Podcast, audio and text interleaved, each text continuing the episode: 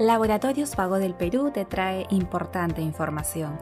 Esta vez hablaremos de la enfermedad de Parkinson, a cargo de la doctora Isabel Candía, neuróloga.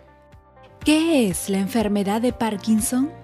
La enfermedad de Parkinson es un trastorno neurodegenerativo, es una enfermedad crónica que va a presentarse de diferente manera y de diferente forma, con algunas características clínicas peculiares.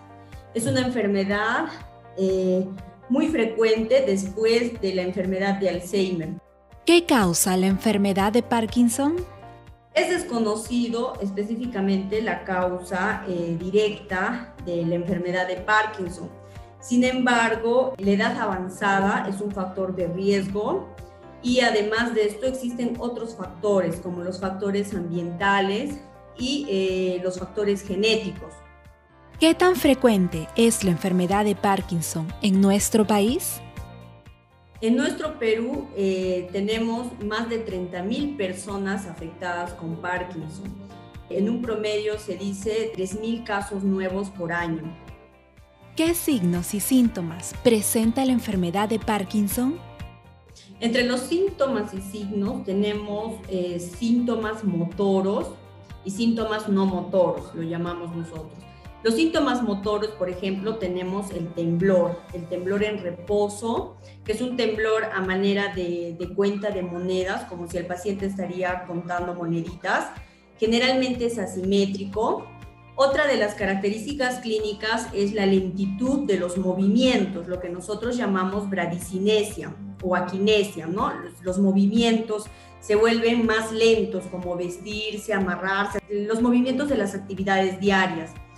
Otro es la inestabilidad postural y lo otro es la rigidez. El paciente se vuelve más rígido.